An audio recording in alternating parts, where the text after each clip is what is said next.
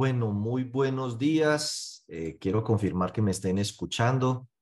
Un saludo a todas las personas que ya están conectados con eh, nosotros, pues que siempre nos acompañan. Por ahí está entrando eh, Fon San Carlos, Tecnoquímicas. Bueno, hay muchas personas que cada lunes se conectan con nosotros de 8 a 9 para actualizarse en temas de interés para el sector solidario. Ahora bien, llevamos como tres festivos y eso nos ha tenido pues como un poquito distantes, pero yo creo que ya no, no vienen como más festivos, así que vamos a tener una serie de lunes muy interesantes. Seguramente para el año entrante tendremos que, estoy pensando si modificar el consultorio de día, eh, escucho opiniones de ustedes, si lo movemos por un martes, si lo movemos por un viernes, qué día será mejor el, el consultorio, si un lunes, si un viernes. Eh, un martes, pues para que no nos coja todo el tema de los eh, festivos. Pero bueno, dicho esto y como tenemos eh, muchos temas para hoy, pues estaban viendo un videito ahí que no sé si se lo habrán visto. Así que de los 200 mil Está en nuestro canal de YouTube y ahí se lo pueden terminar de ver. Faltan unos pocos minutos del video. Y sin más preámbulo, entrémosle aquí a la presentación, que como dije, tenemos un temario para hoy muy ambicioso, pero también muy interesante. En este momento, pues, eh, recordarles también que esta semana, viernes, tenemos nuestro taller. John nos va a hablar ahorita de la importancia de hacer esos reportes por las sanciones que tiene. A la UIAF, recuerden que esos reportes este año cambiaron, cambiaron en periodicidad, cambiaron los topes, cambiaron los contenidos y hay un nuevo reporte que las entidades de tercer nivel por primera vez van a tener que hacer la semana entrante. 20 de julio es la fecha, no importa que sea festivo, esa es la última fecha, no se corre para el 21, que es el reporte de productos. No es tan sencillo como antes, que era simplemente ausencia de transacciones sospechosas y genera el archivito, PDF. Ausencia de transacción en efectivo y genera, listo, dos clics y salió de eso. No, este no. Aquí hay que reportar cartera, todos los productos, aportes, todos los, eh, los que tienen aportes, captaciones, todos los que tienen eh, captaciones, cuentas de ahorro. Entonces es mucho más, este sí es un reporte de verdad, o sea, toca cargar la información que usted tiene de cartera, de depósitos y de aportes con unas especificaciones. Aquí nos van a enseñar en este taller eh, ese, ese reporte de productos, cómo se construye utilizando una herramienta en Excel que John Alexander ha desarrollado que formará parte del material que allí se entregue y pues la invitación es a que ustedes compartan esa información con todos los que conozcan del sector y pues que obviamente si no se han inscrito, se inscriban, aprovechen, todavía quedan algunos cupos, es para este viernes. Dicho lo anterior, y ahorita yo nos, nos, nos eh, ampliará un poco más, recuerden que la vez pasada habíamos dicho del tema de analízame, analízame, analice los indicadores, y dos entidades me dijeron, analíceme a mí. Entonces, para hoy, porque el tiempo, eh, digamos, apremia, eh, seleccioné Copchipaque. Entonces, a Copchipaque le voy a regalar este tablero de indicadores. Ahorita me escriben el correo, a qué correo se los envío. Eh, en este tablero de indicadores que seguramente ustedes están viendo allí, están los estados financieros de Copchipaque desde el año 2016 hasta el año 2023. Eh, tomé abril del 2023 porque es la información que está disponible en la página web de la Supersolidaria. Yo los invito a que ustedes eh, actualicen a junio, para lo cual entonces junio es igual a 6. ¿sí? Por ejemplo, esto está a 4 porque es abril, entonces cuando ustedes lo actualicen con un buscar B, le llenan esta columna, pues tienen que cambiar el número aquí de 4 a 6 porque esto significa que este corte es eh, igual, para que lo va a colocar automático, igual fin de mes a este, le sumo cuatro meses cuatro meses. Entonces ahí me dice abril del 2023. Cuando usted escribe aquí 6, es junio. Bueno, eh, tomé los estados financieros a abril disponibles de la Super Solidaria de todas las cooperativas que tienen un tamaño parecido. Es decir, la más pequeña que tomé son 30 mil millones, la más grande 90 mil millones. Entre las 59, 57 entidades que hay en la muestra, todas suman 3 billones de pesos. Entonces son entidades con un tamaño de activo promedio de 51 mil millones de pesos, que si usted ve aquí, ese es el tamaño de los activos a abril de la cooperativa y eso nos permite garantizar que nos vamos a comparar no con todas las cooperativas de ahorro y crédito, sino con las cooperativas de ahorro y crédito que tienen un tamaño relativo eh, parecido al de la cooperativa objeto de análisis y lo mismo debería ser uno siempre que se va a comparar, es decir, compararse con entidades de un tamaño relativo similar. Pues que ahí, estoy seleccionando, filtrando ahí las cifras que son de más de 10 millones, pues por si necesito mirar algo que se me facilite. Esta es una cooperativa que no ha parado de crecer, ha duplicado su tamaño del 2016 al 2022, pasó de 25 mil a 50 mil millones de pesos. Ya este año sí ha estado eh, a lo mejor creciendo de manera más lenta tal vez, pero duplicó su tamaño en los últimos años, no para de crecer. Eh, si ustedes quieren ver los indicadores con los que la Super pues eh, los mide, que están en el título quinto de la circular básica contable, aquí hay una hojita para cada indicador, ¿sí lo ven? Entonces, indicador de calidad de cartera. Aquí le salen las cuentas que componen ese indicador y aquí le sale el resultado y hasta está graficado. Eh, los colorcitos simplemente muestran la tendencia. ¿sí? Si se pone rojo es porque la tendencia es mala y verde es porque es el mejor dato. Entonces, el verde es el mejor dato, rojo el, el más malo, pero no estamos diciendo que sea bueno o malo. Aquí está cada indicador, los cuarenta y tantos, no sé, no, treinta y siete indicadores. Eh, bueno, los únicos que no les calculé pues con juicio, eh, el, el, de solvencia, ese, ese no. Pero aquí de todas maneras yo tengo, estos son esos indicadores que están amarrados de allá de esas hojitas. Aquí de todas maneras tengo yo una sola hojita donde yo hice el análisis, el camel, y entonces voy a, aquí está el número de asociados, el día que ustedes, eh, Copchipaque, si quiere utilizar esta herramienta, se las voy a regalar, se las voy a enviar. Esta es su información hasta abril, actualizan ustedes a junio, entonces tendrían que borrar aquí, colocar, ah no, borrar solamente esto y actualizar el número de asociados, ¿sí? Actualizar el número de asociados. Y sin más preámbulo y entrando de una vez en materia, entonces tenemos lo siguiente. Ahí está en el indicador de calidad de cartera. Él lo que hace es que aquí le da unos rangos que usted define como bueno, alto o de bajo riesgo, de alto riesgo. Aquí lo estamos comparando con el promedio del sector. Mm, calculado para cada una de estas entidades. Entonces, para cada una, si la sumo todas como una sola, la mora total de todas las entidades es el 6. Si calculo el indicador de cada uno y lo promedio me da 6.1. La mediana, el dato que está en la mitad es 5.8. Y el percentil 80 significa que 80 de cada, el 80% está de ahí para abajo y el 20% está de ahí para arriba. O sea que solo un 20% está por encima de 8%. Por eso colocamos que es de riesgo alto cuando es de 8 para arriba, porque usted está por decir algo en el 20% de las entidades con la mora más alta. Entonces, con ese rango, es lo que te va mostrando es que eh, cerró en, bueno, la pandemia es el dato más alto que ha tenido. En el 2021, pues bajó a 6.19 y se le ha subido recientemente y está a punto de, de pasar el umbral rojo. Puede tener que ver con la evaluación de cartera, puede tener que ver con que la gente ha entrado en mora la mora en general del sistema financiero, del sector solidario y, el, y, y, en general, pues la mora se ha crecido porque la gente está apretada, está ahogada por los intereses, está ahogada por la inflación, en fin. Esta es la cartera improductiva, es decir, la CDIE, sea, también ha pasado de 4, ya va a, casi a 6, si lo miran porcentaje, se le ha subido un 50%, o sea que un aspecto que tienen que considerar eh, es el tema del riesgo de crédito, que ha aumentado eh, la mora y cuáles van a ser las acciones que vamos a hacer para reducir eso, aunque es un fenómeno del sector.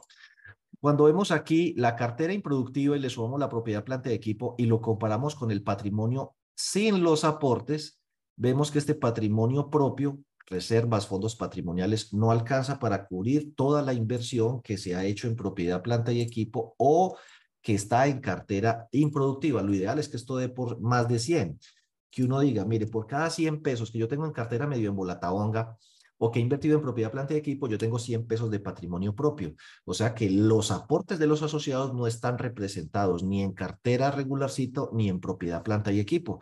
No porque la propiedad, planta y equipo sea mala, sino porque es de largo plazo, no genera eh, ingresos, o sea que afecta la liquidez y la rentabilidad. Ahí lo que podríamos decir, y eso no está prohibido, es que parte de los aportes eh, de los asociados han ayudado a financiar la propiedad, planta y equipo. Eso nos lleva a que lo ideal sería fortalecer un poco más el capital institucional. El capital institucional me dio de un modo pues muy sencillo. Si al patrimonio le quito los aportes, lo que me queda son reservas, fondos patrimoniales, ORI. Es una medición distinta de la que hace la super. Pero bueno, saco los aportes y todo lo que me queda es patrimonio propio. ¿Cuánto es eso respecto a los activos? Eh, llegó a ser del 10 y ha, y ha descendido constantemente. Ese descenso puede ser que la cooperativa crece a una velocidad muy rápida, ha duplicado el tamaño de sus activos, pero no ha duplicado el tamaño, por ejemplo, de sus excedentes, como para que la velocidad a la que crea reservas eh, sea la misma. Eso lo podrán ustedes, pues, como verificar allí. Entonces, el, patri el capital, bueno, un, proxy del capital institucional, el patrimonio propio, o sea, quitándole el patrimonio de los aportes, que era del 10%, se ha ubicado en los últimos cuatro años, bueno, tres años y lo que va de este, más alrededor del 7, o sea que hay que fortalecer ese capital institucional. Pero para fortalecer el capital institucional, pues hay que fortalecer la rentabilidad. Vamos a ver cómo vamos en el tema de rentabilidad. La tasa de rentabilidad de la cartera promedio de esta entidad estaba alrededor del 14. Oiga, de ahí para adelante los colositos, recuerde que a usted le toca definir aquí qué le, le parece bueno o malo. Usted dice, no, a mí después de que esté por debajo del 15 es bueno y por encima del 18 me parece que ya es muy caro para el asociado. Entonces los colorcitos y los puntos que obtiene cambian. Si está dentro de lo óptimo, le pone 5 puntos. Si está malo, por ejemplo, si le ponemos aquí 20 por, 21%, lo pone rojo y le da 0 puntos. Entonces, eso le permite a uno eh, como que hacerle seguimiento a, cómo vamos. Entonces, la tasa eh, estuvo alrededor del 14, seguramente por la competencia y las bajas tasas de interés del 2022 la bajaron. Ese medio punto, aunque parezca poco, medio punto sobre una cartera de 40 mil millones de pesos, son 200 millones menos de ingresos al año pero seguramente tuvieron que subir la tasa y aquí ya la tasa de rentabilidad de la cartera ha subido un punto y seguramente va a seguir subiendo. ¿Eso se hace para qué? Para compensar el efecto que ha tenido en el costo de los depósitos las tasas de interés. Mire, hasta aquí, hasta el 2021, estábamos por debajo del 5, pero aquí se nos ha subido 5 y ya va para el 6. Eh, y va a seguir subiendo. Estoy seguro que lo que resta del año, a medida que se van reciclando los CDTs viejos y se pactan a tasas nuevas, pues eso va a apretar el margen. Y eso explicaría por qué eh, hay un descenso, por ejemplo, de la rentabilidad sobre el capital social, aunque este es un dato que todavía nos falta pues el resto del año, pero con lo que va a abril, si continuáramos así, el excedente en función de los aportes sería el 2.27 ha estado más en el pasado 429, 489, inclusive en el pasado era más cerca del 8. Eh, eh, pues tener ese excedente pequeño en función de los aportes lo que hace es que no se puedan revalorizar aportes. Eh, por ejemplo, si yo cojo la mitad de 4, que porque solo el 50% lo puedo coger, me da 2.15 y tuve una inflación del 13.12, para este año 2.27 pues va a dar 1.13 con una inflación proyectada del 9. Entonces, este, el objetivo de este indicador debería ser más cerca del 8, para que con la inflación de largo plazo, si yo tomo la mitad son 4 y 4 se parece mucho a la inflación, o sea que la entidad genera recursos suficientes con los cuales poder mantener el poder adquisitivo de sus aportes. En cuanto a la eficiencia del gasto, por ejemplo, hasta aquí, de cada 100 pesos de ingresos se gastaban 32. Ahora de cada 100 pesos de ingresos se gastan 39 desde hace tres años. Puede tener que ver con ese tema, no sé, de, reducir la rentabilidad de la cartera. Entonces, como la tasa baja, los ingresos bajan, pero los gastos no bajan. Esos gastos crecen, se reajustan cada año, entonces consumen una porción más grande eh, de los ingresos. Bueno, en materia de deterioro neto, pues les ha ido, digamos que bien. El deterioro neto es gasto de deterioro menos recuperaciones, ¿cuánto da?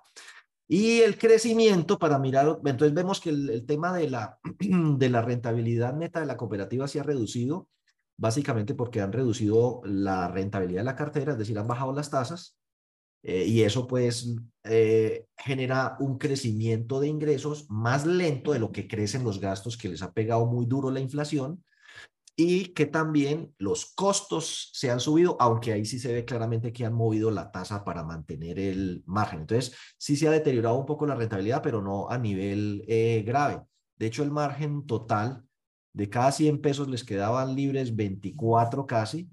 Ah, de cada 100 pesos en los años 21 y 2022 les quedó libre 13 y ahora pues solo el 6. Bueno, como esta es una cooperativa de ahorro y crédito, también tenemos que tener presente que a ellos ya les empieza a aplicar el tema de la pérdida esperada y el tema de la pérdida esperada pues va a pegar duro. Hasta ahorita no se ve reflejado, pero en el sector de las cooperativas de ahorro y crédito está pegando duro. Tiene a varias cooperativas de ahorro y crédito con resultados netos muy inferiores a los del pasado y algunos están inclusive arrojando pérdidas por ese tema de la pérdida esperada. En el caso de Analfe logró reducir con la supersolidaria mucho que la tasa de, de pérdida esperada pero las demás cooperativas como Aporte y Crédito, Multiactivas o eso no han logrado ese cambio, así que pues los invito a que cierren filas alrededor de Confeco, Abscofe, Colfin, eh, bueno, todos los entes que los agremian para que presionen eh, o que quiten esa vaina la pérdida esperada, que lo dudo, o modifiquen esas tasas y las bajen un poco más porque si no el golpe va a ser duro.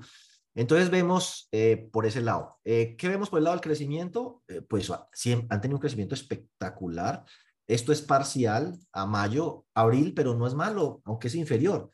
Si, esto es casi tres. Si lo multiplican por tres, porque abril es del tercer, un tercio, le daría tres por tres, nueve. Va a ser un crecimiento inferior al del 2022, pero eh, sigue en terreno positivo y, el de, y los asociados pues también ha crecido mucho. Lo que puedo decir es que traían la velocidad hasta aquí y aquí se ha desacelerado un poquito eh, arrancando a abril. Ya veremos a junio, junio les toca a ustedes. El endeudamiento bancario de ustedes es nulo, la cartera está en el 82% del activo, que es bastante bueno.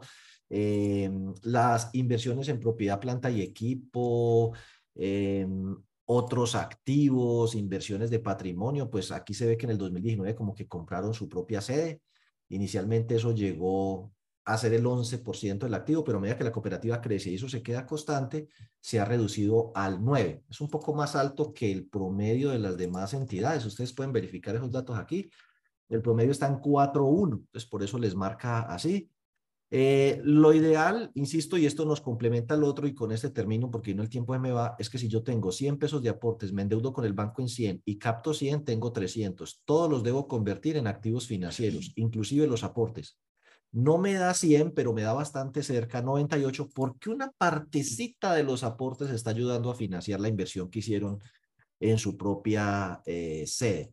Entonces le recomendaría yo eh, pues a, a Copchipaque eh, muy claramente trabajar sobre el tema de la calidad de cartera, que no es que esté mal, pero está un poco por encima del promedio, un poco, no mucho, y eso le va a dar duro con el tema de la pérdida esperada. Eh, seguir monitoreando el margen porque prestan una tasa muy baja, eso va a seguir, pues, aunque ya se ve claramente que lo modificaron para defender el tema del margen y eso pues le va a permitir de pronto encajar bien una menor rentabilidad durante el 2023 y ya para el 2024 que las tasas empiecen a bajar, pues seguramente se le va a acomodar la cosa. Eh, y pues mejorando los excedentes, para lo cual hay que también estar atento al crecimiento, al riesgo de crédito y tal, pues ojalá fortalecer más el tema del capital institucional. Entonces, este se los voy a enviar y espero que ustedes pues allá lo actualicen a junio y hagan sus propios análisis. Fede Marley, eh, que a lo mejor por ahí está, mm, pues resulta que no tengo estados financieros de Fede Marley abril porque ellos reportan semestralmente. Entonces, si quieren, cuando Fedemarli tenga los de junio, los que ya va a reportar a la Super Solidaria, ¿sí? O sea, el, el, el SIXES, el catálogo de cuentas que va a reportar a la Super, así tal cual, me lo envía eh, y yo le hago el mismo trabajito a Fedemarli y así en cada consultorio los que quieran que le haga el análisis. Entonces, mándeme junio. Eh, pues no, yo tengo que escoger uno o dos, ¿no? Uno o dos. Me van a disculpar que no los puedo hacer todos y, y ahí les voy haciendo pues como el análisis. Entonces se lo debo a Fede Marley y ahorita el que quiera que le haga su análisis eh, me lo dice. También, eh, también fue, Diego, que, que está escrito para tenerlo en cuenta. Apúntemelo ahí, apúntemelo ahí. Dice aquí, eh, oiga, estas preguntas nos va a tocar abordarlas en la próxima. Estas me quedaron pendientes, pero si no, no me da tiempo hoy. Estas preguntas voy a, voy a, me las voy a saltar, pero les prometo que se las respondo para la próxima porque me da susto con el tema del tiempo. Bueno, los vencimientos, recuerde que ya junio se acabó, ya debieron haber hecho los que les tocaba evaluación de cartera semestral, su evaluación de cartera. El 20 de julio vencen los reportes a la OIAF, entre los que está el nuevo eh, reporte de productos, y el 31 de julio vence el registro único eh, de beneficiarios, que pues eh, son como los reportes próximos. Bueno, en materia de indicadores, lo que me gustaría por ahora destacar es que hay una cierta estabilidad de la tasa de interés con una tendencia al alza, pero yo no me asustaría mucho, está alrededor del 13. Es que los anuncios pues de la Fed en Estados Unidos de que van a subir las tasas, inmediatamente entonces le pegan a las tasas de aquí, las ponen un poquito nerviosas. También nos pone un poquito nervioso el dólar, entonces por eso suben un poquito, pero yo las veo estables alrededor de entre el 12.5, 13.5 para los que tienen deudas y captaciones en CDATs. Eh, en el último año, pues los datos más baratos estaban por aquí alrededor del 10, todavía no estamos ahí, pero ya lo peor pasó que fue esta temporada de mayor calor y tasas más altas. Bueno, volver a recordarles el, seminario, ¿no? Que ya lo hice al principio. Este 14, inscríbanse por la página web. Ahorita yo nos, habla, nos hablará de eso. Estamos inaugurando nuevas sesiones. A ver, ¿sabías qué? Y esto es muy importante. Y pasó alrededor de una entidad que me lo preguntó. ¿Yo puedo financiar el 100% de créditos de vivienda? Y la respuesta es sí. El decreto que reglamentó la ley 546 de 1999, que es el decreto 145 del 2000, dice, que los créditos que otorguen los establecimientos de crédito, y nosotros no somos establecimientos de crédito, ahí es donde dice que solo se puede financiar el 70 de un no bis y el 80% de un bis. Ese mismo eh, decreto, eh, por aquí, en este numeral, tiene un régimen excepcional. Dice, los créditos de vivienda que otorguen las entidades de que trata el parágrafo del artículo 1 de la ley 546 la ley 546 es la ley de vivienda. En su artículo primero hay un parágrafo y en ese parágrafo se refiere a nosotros. Póngale cuidado que dice ese parágrafo. Entonces dice aquí, sin, sin perjuicio de lo establecido en la presente ley, las entidades del sector solidario, asociaciones mutualistas de ahorro y crédito, cooperativas financieras, fondos de empleados. Ahí dice, ¿no? ¿Lo ven? Dice, eh, esas entidades podrán, dice por ahí, podrán eh, hacer pues créditos eh, de vivienda. Podrán otorgar créditos de vivienda. Entonces, ¿qué dice aquí este artículo? Esas entidades del parágrafo primero, o sea, nosotros, se regirán por las disposiciones que para tal efecto expidan sus respectivos órganos de dirección. Eso significa nada más ni nada menos que al sector solidario no le aplica el límite ni del 70 ni del 80, sino que será lo que establezcan en sus reglamentos y por eso las entidades que tengan el músculo para eso y quieran, pueden prestar, si quieren, el 100% del valor de la vivienda. Entonces, el sector solidario no está limitado a ese 70 y a ese 80% para que lo tengan presente. Eh, bueno, y ahora hablemos de lo del vínculo común de asociación. Vamos a ver cómo vamos aquí. Tengo que ser muy breve. En eso vamos a seguir eh, contando experiencias. Eh, miremos a ver ahorita si podemos una o dos y, y la seguimos retomando. Hay un concepto un concepto de la super solidaria sobre el tema que los invito a consultar. Es del año 2019, vínculo común de asociación de los fondos eh, de empleados, concepto unificado. Aquí les dejo el enlace. Léanse ese concepto unificado eh, y eh, lo que hay allí, entre otras cosas, es pues la comparación de cómo estaba antes, cómo está ahora y eso cómo se interpreta. Entonces, antes el vínculo común de asociación en el decreto 1481 decía, oiga, deben ser de una misma empresa, de varias empresas que sean un grupo o de un sector o la misma clase de actividad económica, ¿ya? Pero eso cambió en el año 2010 y dijo, el artículo 4 de este decreto quedará así, o sea, táchese todo esto y reemplácese por esto. Trabajadores dependientes, asociados o servidores públicos, independientemente de su forma de vinculación. Pueden ser trabajadores asociados, contratistas, etcétera, etcétera. A ese respecto, pues tenemos varios casos muy interesantes, como son el caso de Promédico. Promédico, por aquí yo lo estaba pues precisamente curioseando antes de conectarnos por aquí. Promédico, si usted dice por aquí Promédico institucional, ¿quiénes somos? Eh, lo puede entrar a buscar y ahí dice somos el fondo exclusivo para médicos. Entonces yo digo, bueno, ¿cuáles son las empresas patronales de Promédico? Ninguna. Cada médico en sí mismo es una empresa patronal. El 100% de la cartera del segundo fondo de empleados más grande de Colombia, que tiene más de 500 mil millones de pesos de activos, es por caja u otros medios de pago. Es decir, ellos no manejan libranza. Siendo un fondo de empleados Promédico, no maneja libranza y no maneja libranza porque ellos no tienen convenio de descuento de nómina con ninguna empresa. Si los médicos trabajan es por honorarios independientes. Simplemente con ser médico se asocia a Promédico y ahí tenemos un fondo de empleados con un vínculo común de asociación bastante arriesgado. Bueno, Fondeico, que no sé si nos acompaña aquí, pero es otro ejemplo acá. Ellos tienen, eran el fondo de empleados de Fanalca y se abrieron. Fonrecar, que sí nos está acompañando y ahorita pues eh, eh, vamos a empezar por ella, si está por ahí para que le activen su micrófono a Fonrecar, a, a la doctora Liliana Garay solicita por ahí que le activen el micrófono porque le va a hacer unas breves preguntitas para que nos cuente así muy puntual. Fonrecar. Ese era el Fondo de Empleados de la Refinería de Cartagena, ahora es el Fondo de Empleados del sector industrial, comercial, de servicios y turístico. Y ni siquiera dice de Cartagena, del Palmundo. Fonrecar abrió el vínculo y tiene varias empresas. Fedea, que es el fondo de empleados, creo que de, American Airlines, y, luego pues lo abrió totalmente. Eh, FEDER también era del sector floricultor, de ahí la F, y luego abrió el vínculo y Fondecom, que es Confandi, Fondo de Empleados de Confandi y empresas afiliadas de Confandi, y nos podríamos quedar ahí pues eh, mirando casos y casos y casos que están muy interesantes, eh, pero las, hay unas preguntas ahí que me gustaría, no sé si por ahí ya está alguna de ellas para hacérselas, eh, por ejemplo, si la Claro que sí. Ahí está la, la, señora Liliana Garay. Bien pueda. Hola, buenos días, Diego. ¿Cómo estás? ¿Cómo has pasado? Hola, buenos días a todos. Muy bien, muchísimas gracias, bienvenida. Eh, muchas gracias por aceptar, pues, compartirnos su experiencia. Yo ahí le proyecté las siete preguntas, pero se las voy a hacer para que usted también me las, me las responda, pues, como muy, concreta, que nos cuente cuál es el vínculo común actual, aunque ya la chivié, cuántas empresas tiene, por qué abrieron el vínculo, cuánto les ha crecido la base, qué aspecto destacaría usted como más positivo de esa apertura, cuál es un, aspecto, un reto, dificultad o cosa de pronto no tan negativa, algo que usted nos quiera advertir, y si la supersolidaria alguna vez le ha puesto problema por ese vínculo como lo está, o, le ha hecho algún requerimiento sobre eso.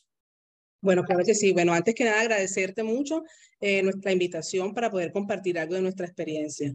El vínculo común que tenemos de asociación como con Fonrecar son varios sectores, porque nosotros somos del sector industrial, sector turístico, sector comercial y sector servicios. O sea, son cuatro sectores a los que estamos y ese es el vínculo común de asociación que tenemos entre todos. ¿Cuántas empresas patronales tiene el fondo? Tenemos 35 empresas patronales. ¿Por qué abrimos el vínculo? Bueno, fueron varios, varios aspectos que tuvimos en cuenta. Primero, pues ya habíamos abarcado el nicho de mercado de la empresa patronal que teníamos. Nosotros nacimos siendo el Fondo de Empleado de la Refinería de Cartagena, luego fuimos de Ecopetrol, entonces se iba abarcando eh, ese nicho de mercado, ya lo íbamos abarcando por completo prácticamente. Pues segundo, fortalecer también nuestro capital institucional. Y tercero, proyectarnos a, pertenecer en el tiempo. O sea, la idea de nosotros era permanecer en el tiempo e inspirar a otras personas para que hagan parte de este sector de la economía solidaria. ¿Cuánto creció la base social luego de la apertura? Nosotros pasamos de tener 500 asociados a 2.600 asociados en 15 años. Aquí hay un tema eh, pues importante y es que nosotros abrimos el vínculo antes de que la ley se formalizara. Nosotros abrimos el vínculo desde 2008. Nosotros tenemos 15 años de ya eh, pertenecer a varias, eh, a tener varias pagadurías. Eh, aspectos positivos de la apertura, pues mayor poder de negociación al tener más asociados, en el tema de alianzas y convenios, mayores beneficios para los asociados, crecimiento económico de la empresa, incremento en los excedentes y posicionamiento y reconocimiento también de, del, del fondo de empleados. Retos o aspectos a tener en cuenta. Eh, bueno, el primero fue eh, el crecimiento de la planta de personal, pues era importante empezar a, reorganizar nuestra estructura organizacional, los perfiles, los manuales de los cargos que iban a ser parte eh, con, con, esta apertura. lo otro también fue la optimización de los procesos, el apoyo de un buen sistema de información, indudablemente esto es uno de los aspectos muy, muy importantes y claves porque es para tener el control de los servicios y minimizar los procesos manuales. Y el reto es esa parte también. Eh, lo otro, el otro reto es el flujo de caja para atender oportunamente las necesidades de los asociados. Entonces, eso básicamente han sido pues, los retos que hemos identificado. Y la superintendencia no nos ha requerido eh, en ningún momento por, por esta apertura del vínculo. Antes, por el contrario, hemos, hemos recibido de una u otra forma eh, de pronto apoyo, acompañamiento. Cuando hemos tenido dudas, hemos hecho consultas directamente allá para que nos guíen incluso hasta cómo poder redactar bien esa parte del artículo donde habla del vínculo asociación. Entonces, bueno, eso es lo que les puedo compartir desde nuestra experiencia. Doctora, muchísimas gracias. Desearles muchos éxitos que sigan creciendo. Yo estoy tratando esos temas y vamos a hablar también más adelante de fondos que se han de cooperativas que se han transformado en fondos y opciones porque estoy convencido de que falta mucho trabajo por hacer. Mire, los fondos de empleados abarcan un poco más de un millón de trabajadores colombianos. En Colombia hay asalariados alrededor de unos 12 millones de asalariados. Quiere decir que por cada asociado que nosotros tenemos hay 11 por fuera que no sabemos en manos de quién está. Así que ese tipo de iniciativas de poder llevar los fondos de empleados que actualmente existen a que abarquen muchas más empresas, eh, inclusive que de pronto hasta se fusionen fondos pequeños para formar fondos más grandes, pues resulta muy atractivo para que esto siga creciendo. Y ahí le voy a dar pasos y de pronto por ahí está a la persona de FEDEF, eh, del Fondo de Empleados del, pues, que inició del sector floricultor, si de pronto puede abrir el micrófono y nos responde así también muy puntual como la doctora Liliana Garay estas siete preguntas, si está por ahí. ¿Sí? No veo, no veo FEDEF, no sé. Ah, sí, sí. Mm, sí, sí, la señora Natalia. Claro que sí. Bien puede, doctora, active su micrófono. Le, le hemos enviado un mensaje. Bien puede activarlo, ya, ya puede activarlo. Muy buenos días, ¿cómo están? Bien, gracias. Bueno, nosotros les cuento, Diego, gracias también por permitir eh, participar en este consultorio. Nosotros somos un fondo de empleados del sector floricultor. El fondo tiene 52 años. Inicialmente era el fondo de empleados de un grupo empresarial de flores. En el año 2010, estas empresas de flores entraron la ley de insolvencia y lo que hizo el fondo fue hacer una fusión con esos fondos de empleados pequeños de esas empresas de flores. Y nosotros en ese momento teníamos más o menos 500 asociados, a hoy tenemos casi 6.500. Entonces, digamos que la razón de abrir el vínculo inicialmente fue precisamente por, porque esas empresas terminaron, ya algunas inclusive se liquidaron, y lo que decidió el fondo fue salir, unirse con los fondos pequeños y y crecer. Entonces, digamos que para nosotros aspectos positivos han sido pues todos. Hemos crecido nuestra base social, le damos la oportunidad a muchos asociados de que pues cumplan sus sueños. Ustedes saben cómo es el sector financiero, entonces acá nosotros podemos, tenemos, digamos que nuestro crédito bandera es el crédito de vivienda. Entonces, ha sido realmente algo muy bueno. Nosotros, digamos que en el tema de aspectos a tener en cuenta cuando se abre el vínculo, efectivamente, como decía Liliana, es un tema de tecnología. Tenemos que tener un software muy muy robusto y seguimos pensando y seguimos creciendo y pensando cómo en ese tema tecnológico seguir fortaleciéndolo, porque también sabemos que las entidades financieras pues, son nuestra competencia. Mm, a nosotros en este momento ya hemos recibido, en el 2015 recibimos un requerimiento de la superintendencia, porque nosotros permitíamos también que personas independientes, digamos que las personas que en algún momento se retiraron de las empresas de flores, se tuvieron que retirar también del fondo, pero después volvieron como independientes porque recibieron su plata de su liquidación, su, su indemnización y crearon sus propios negocios, sus propias empresas. Entonces ellos permitimos que se volvieran a afiliar, pero en el 2015 sí la Super nos dijo, un momento no pueden recibir independientes. Entonces lo que hicimos fue ir cerrando ese vínculo para que realmente fueran solamente trabajadores que tuvieran contrato laboral con empresas y este año dos veces ya nos han mandado requerimiento de que tenemos que nombrar y que incluir en nuestro estatuto esas empresas vínculo de asociación. Nosotros realmente el 95% es abierto, nosotros recibimos todos los aportes de nuestros asociados por caja. Solamente tenemos vínculo con 10 empresas convenio, vínculo de asociación, entonces entonces estamos respondiendo ese, ese requerimiento. Listo, muchísimas gracias. Entonces tenemos ahí lo siguiente para que vayamos aprendiendo como lecciones del tema.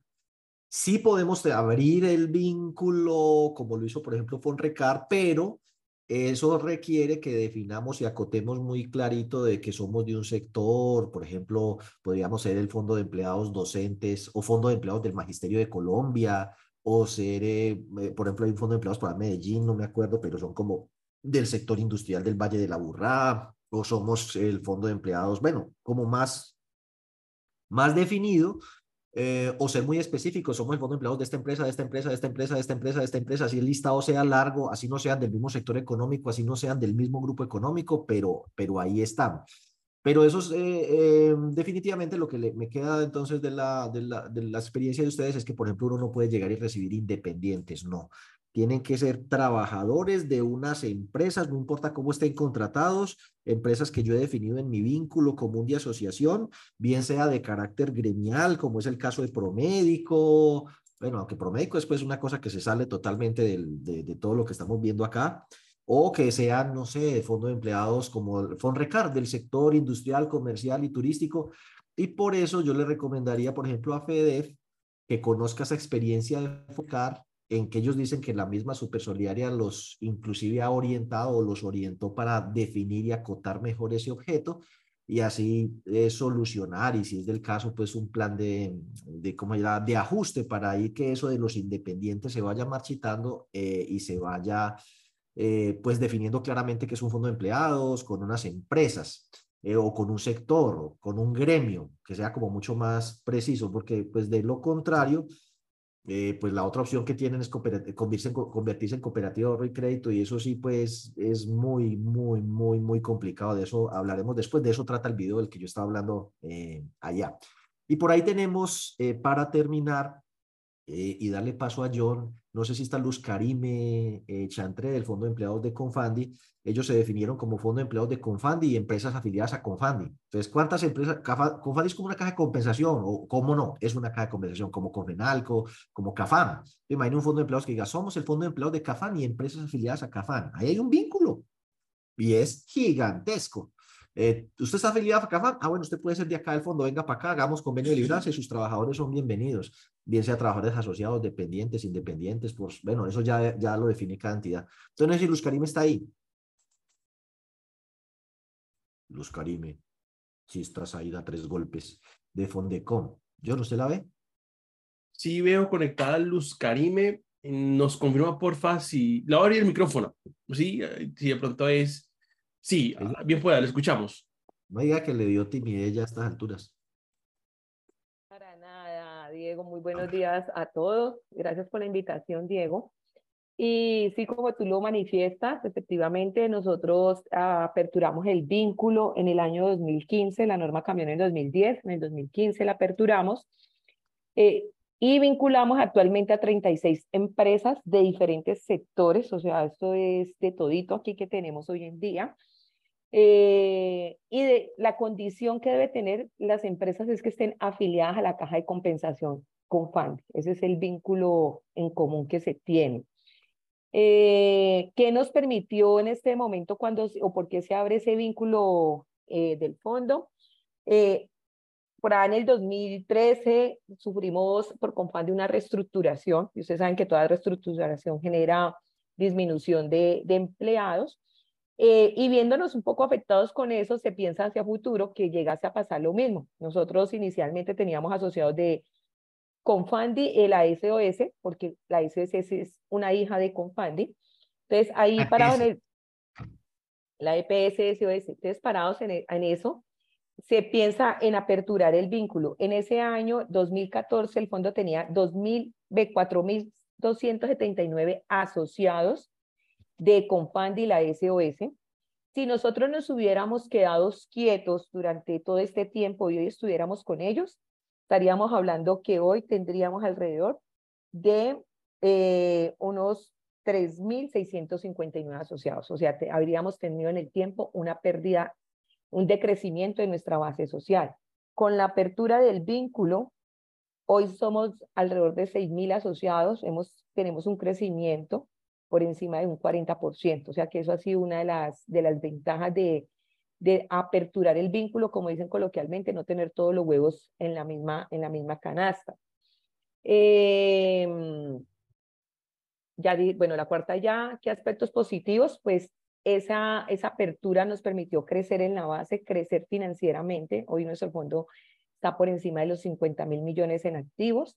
Nos ha permitido fortalecerlo también bajo unas reservas que se han realizado, lo que nos permite manejar muy buenos indicadores de, de solvencia indicadores de, de liquidez, como lo decía Liliana. Cuando se hace esta apertura también hay que mirar mucho la caja. Retos cuando se va a hacer una apertura del vínculo.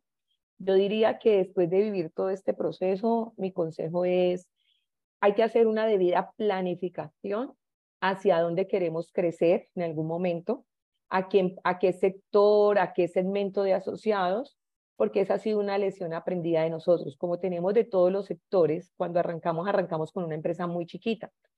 Y tenemos empresas donde nomás tenemos 20 asociados, como empresas donde tenemos 200 asociados, 300 asociados, y la demanda es la misma, o sea, la misma carga operativa es para los 5, para los 20, para los 200, para los 300. Entonces hay que tener una planificación adecuada. En esa planificación y mirarse hacia dónde se quiere llevar el fondo, se deben planificar los recursos, personas, infraestructuras, el ambiente de trabajo en que se va a desarrollar la operación. Porque si estamos dentro de la empresa y empezamos a abrir, pues la atención no va a ser, no va a ser igual. Mm, nosotros de la experiencia también quiero aportarles, Diego, que nosotros durante todo este tiempo hemos hecho también acuerdos cooperativos donde fondos pequeños que no pueden sostenerse por toda la regulación que tiene hoy en día, han venido a tocar las puertas del fondo y nosotros hemos hecho el acuerdo cooperativo donde los asociados han se han trasladado horizontalmente con sus aportes, con sus deudas y se ha firmado un vínculo, eh, un contrato de prestación de servicios con la empresa para poder seguir impactando o agregando más asociados eh, de su población trabajadora. El fondo ha hecho también esa figura eh, cuando nos han tocado los fondos de empleados pequeños. Eh, que la Supersolidaria sí nos ha hecho requerimientos frente al vínculo de asociación, pero más ha sido por la forma en que se redactó el artículo. Pareciera que nosotros vinculamos son las empresas y no las personas. Más básicamente ha sido por eso. ¿sí? Y es un ajuste que se ha hecho.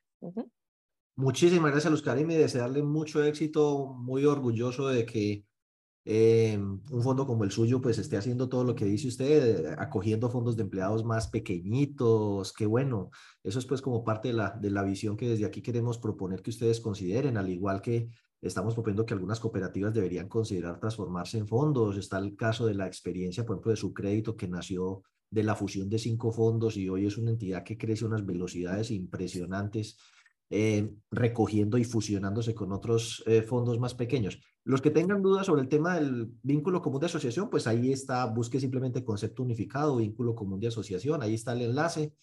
Y bueno, por hoy, eh, insisto pues que son muchas, una, temática muy ambiciosa, a mí a veces mm, se, me, se me, me paso de entusiasmo y entonces abarco muchos temas en un solo día, uno cree que puede y la verdad es que no. Pero bueno, ahí dejo, John, eh, usted eh, es ahora protagonista, por favor, hábleme de ese tema de esos reportes, qué es lo que cambió, qué es lo que tienen que enviar y qué pasa si no los envío. Ahí se los dejo. Hola Diego, buenos días. Muy buenos días a todos. Bienvenidos a el consultorio solidario. Gracias por participar.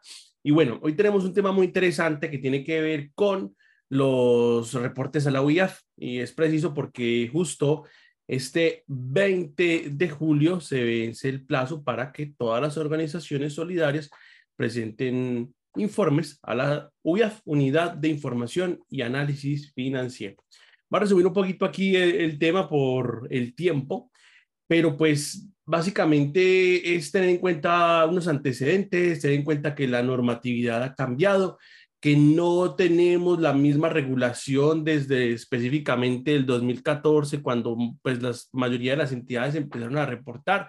Desde antes pues ya reportaban desde el 97 las cooperativas de ahorro y crédito, pero pues ahorita ya con la circular externa 038 del 2022 se especifican unos reportes con unas frecuencias y unos montos diferentes a los que ya conocíamos anteriormente entre ellos, por ejemplo, el reporte de transacciones.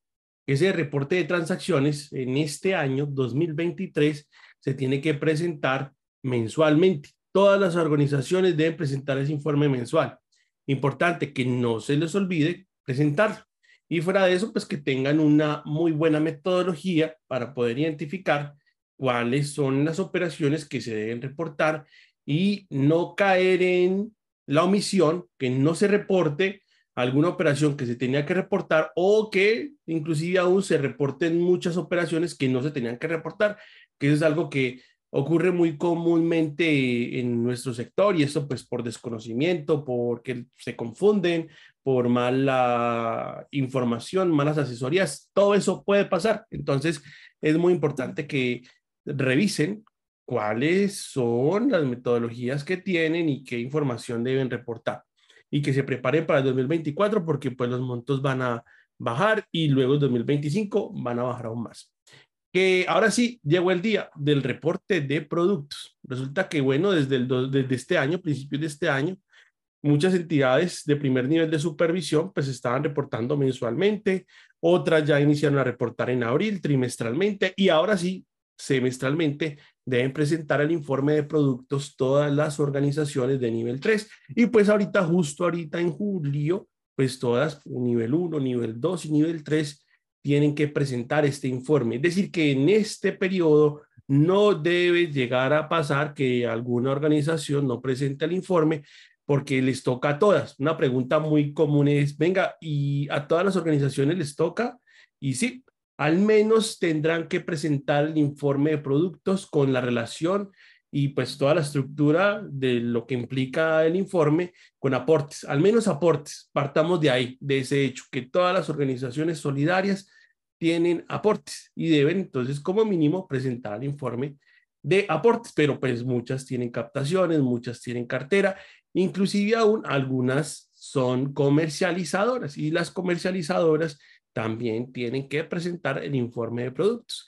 Así que yo quiero invitarlos para que analicen bien el tema, que no se dejen coger la tarde. Yo tengo la experiencia y conozco muchas entidades también que justo, por ejemplo, para el reporte del trimestre, que fue el 20 de abril, ese mismo día estaban venga, ¿y cómo es que se hace eso del informe de productos? Y pues lo que ocurrió muy seguramente es que lo hayan presentado extemporáneamente.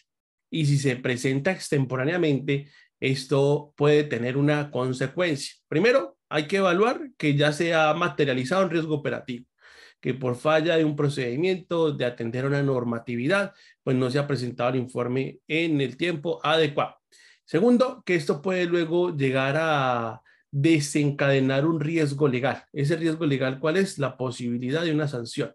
Y resulta que esa sanción puede ser bastante onerosa o es bastante onerosa y esto preciso porque a una cooperativa este año la han sancionado. Yo la verdad no había visto una sanción por tema de no presentar los informes a la UIAF y esto pues yo tengo mucha experiencia en el sector desde que empezó el tema del SARLAF he venido acompañando a muchas entidades y pues llega un proceso, una entidad que por no presentar los informes a la UIAF y resulta que la sanción fue de 40 millones de pesos. 40 millones de pesos es, bastante, es mucho.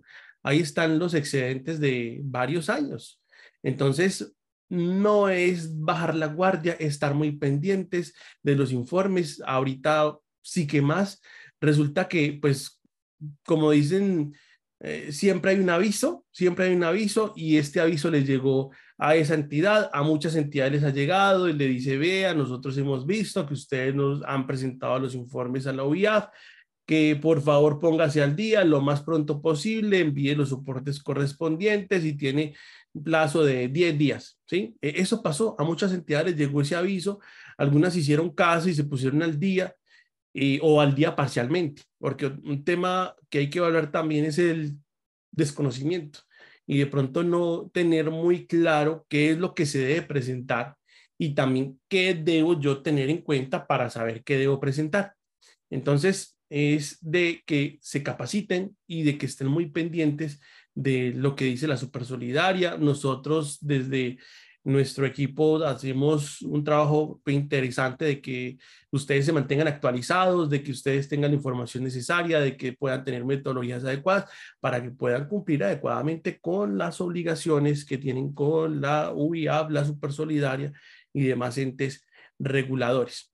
Entonces, aquí el tema de la sanción fue un proceso que realmente la Super Solidaria hizo con mucho juicio, porque en la defensa conozco que se trató de realizar múltiples maniobras para poder que no sancionara, pero resulta que cuando no se presentan los informes a la UIAF, ahí no hay nada que hacer. ¿Por qué? Porque se debe decir, aquí tengo el reporte, mire que sí lo presenté y listo, ahí se salva. Pero si no se tiene el reporte, si no se tiene la prueba, ahí no hay nada que hacer. Sin la prueba es muy difícil una defensa. En todo caso es que pues no tenían forma de soportar un informe, le dijeron, venga, no, lo que pasa es que nosotros aquí sí tenemos un sistema implementado, funcionando, el no haber reportado no genera riesgo para nuestra organización ni para el sector y al fin y al cabo ellos consideran que eso es una falta grave y esa falta grave pues debe tener una consecuencia y esa consecuencia pues está relacionada con esa sanción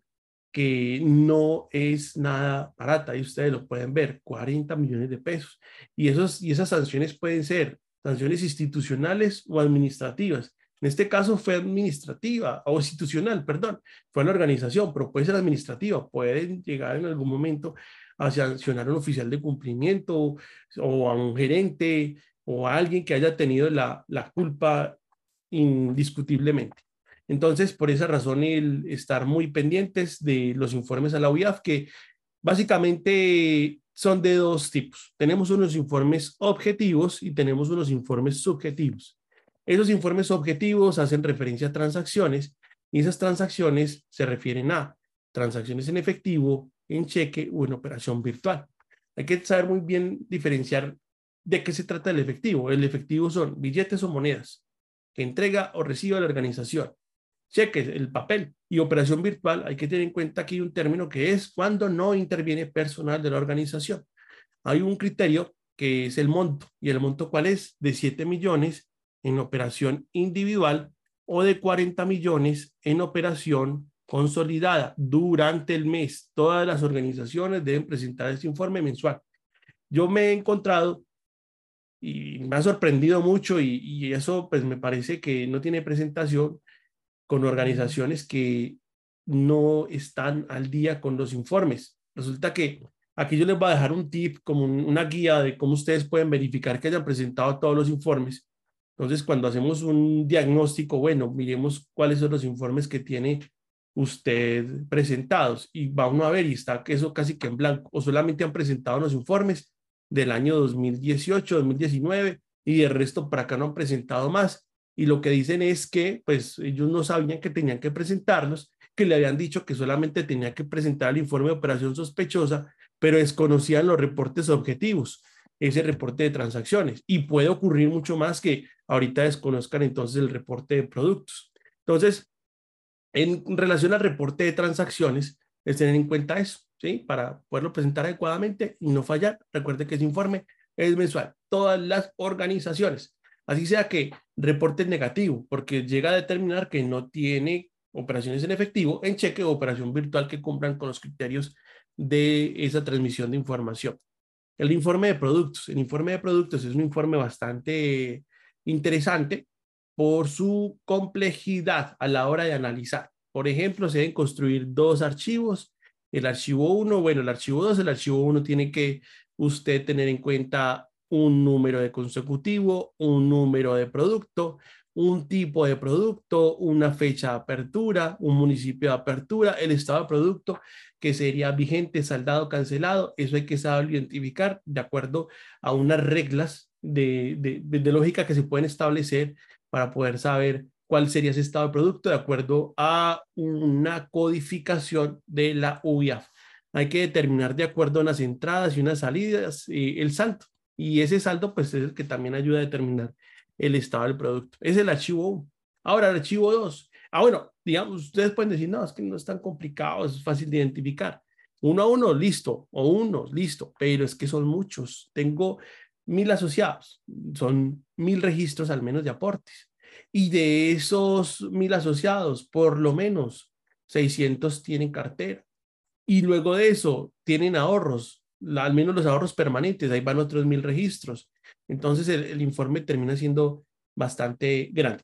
Y luego viene el archivo 2, donde se deben construir unas llaves que tienen que ver específicamente con el número de producto y el tipo de producto. Deben coincidir esos códigos. Si no coinciden, el informe pues, será rechazado. Tendrá que mirar qué fue lo que ocurrió y tiene que organizarlo para poder volverlo a cargar. Y el cargue, pues termina quitando bastante tiempo, porque hay que esperar a que valide, que lo devuelva. Él solamente entrega 50 registros de error. Si usted tiene 100 registros, pues va primero a ver 50, arregla los 50 y luego cuando él va a cargar, le va a volver otra vez los 50 y así puede pues pasarse mucho rato si son más de 200, 300 errores, que eso puede pasar. El rol, hay que determinar si, el, si es el titular, apoderado, firmante, el tipo de identificación, número de identificación, dígito de verificación y el nombre. Entonces, digamos que son aspectos que hay que tener en cuenta en esos archivos que se deben cargar a la UIAF. Estos dos se cargan como un archivo comprimido y luego hay que esperar el resultado. Por eso la invitación para que se inscriban en el seminario taller de, construcción de la construcción del reporte de productos a la UIAF, eficiencia y cumplimiento, este 14 de julio, donde pues explicaremos con gran detalle cómo se debe construir, qué información se debe tener, qué debe usted llegar a reportar y entregaremos una herramienta. Un tip aquí rápidamente para terminar que ya se nos acaba el tiempo. Verifiquen que hayan presentado todos los informes a la UIAF, que no vaya a ser que les llegue una notificación, un, requerimiento a la supersolidaria, donde diga sírvase de explicar por qué no ha presentado los respectivos informes a la OIAF. Y ahí ya déjeme decirle que va a estar en serios problemas. Antes llegaba ese informe que yo le mostré, la gente se ponía al día, no pasaba nada. Pero no sé por qué, justo en este año, es donde empezaba a ver que sí ya están con esos procesos sancionatorios. Mm, es, es, es lo que les puedo mostrar. Entonces, por ejemplo, aquí usted va a ir a uiaf.gov.co, va a ir informes, certificados de cargue, va a ubicar este botoncito que dice fecha de erradicación. En fecha de erradicación usted va a colocar el último día de, o el día en que usted esté consultando, le da clic en consultar y aquí pues usted va a tener el listado con todos los reportes que ha presentado y entonces pues tiene que verificar que desde el año 2023 tenga todos los informes de transacciones, desde el año 2022, 2021, 2020, 2019 tenga los informes también de transacciones, de reporte de operación sospechosa y adicional a esto hay unos informes pero que ya desaparecieron que es el reporte de clientes exonerados. Entonces verifique que todos los informes que tuvo que haber presentado a la OIAF estén presentados y no le falta ninguno. Si le hace falta alguno, póngase al día inmediatamente no deje eso para después o, no lo deje así porque puede luego llegar a tener una consecuencia de estas que a propósito en el blog de diegobetancor.com.co hemos dejado un artículo precisamente sobre ese tema para que lo lea, para que lo revise y para que pues se inquiete respecto al tema de los reportes a la OIAF y bueno, se ponga al día y o conozca las metodologías que se deben tener en cuenta para poder reportar adecuadamente en el seminario del 14 de julio. Este viernes, este viernes. Así es, este viernes. Este viernes ahí va a tener plazo para un tiempo de casi ocho días para que luego pueda hacer ese informe adecuadamente. Y bueno, nuevamente Diego, muchas gracias. Tiene todo el fin de semana, tiene el 20 de julio festivo para que celebre la independencia mandando eso. Oiga, no, exacto, les invitarlos a que se conecten el próximo lunes. Eh, nos quedaron muchos temas pendientes, como siempre, el tiempo es muy corto. Hay una serie de preguntas ahí que les quedo debiendo, que arranco con eso en la próxima y vamos a seguir, pues, como siempre, manteniéndolos actualizados a todos eh, los que participan aquí. Recuerden que se transmite en YouTube. Inviten a otros eh, directivos, funcionarios, gerentes, otras personas que conozcan, que trabajan en el sector solidario Recuerde que tenemos un grupo para oficiales de cumplimiento en WhatsApp donde se da apoyo, un grupo para revisores eh, fiscales. Y bueno, espero sea, haya sido de mucha utilidad y nos vemos entonces dentro de ocho días. Hasta luego.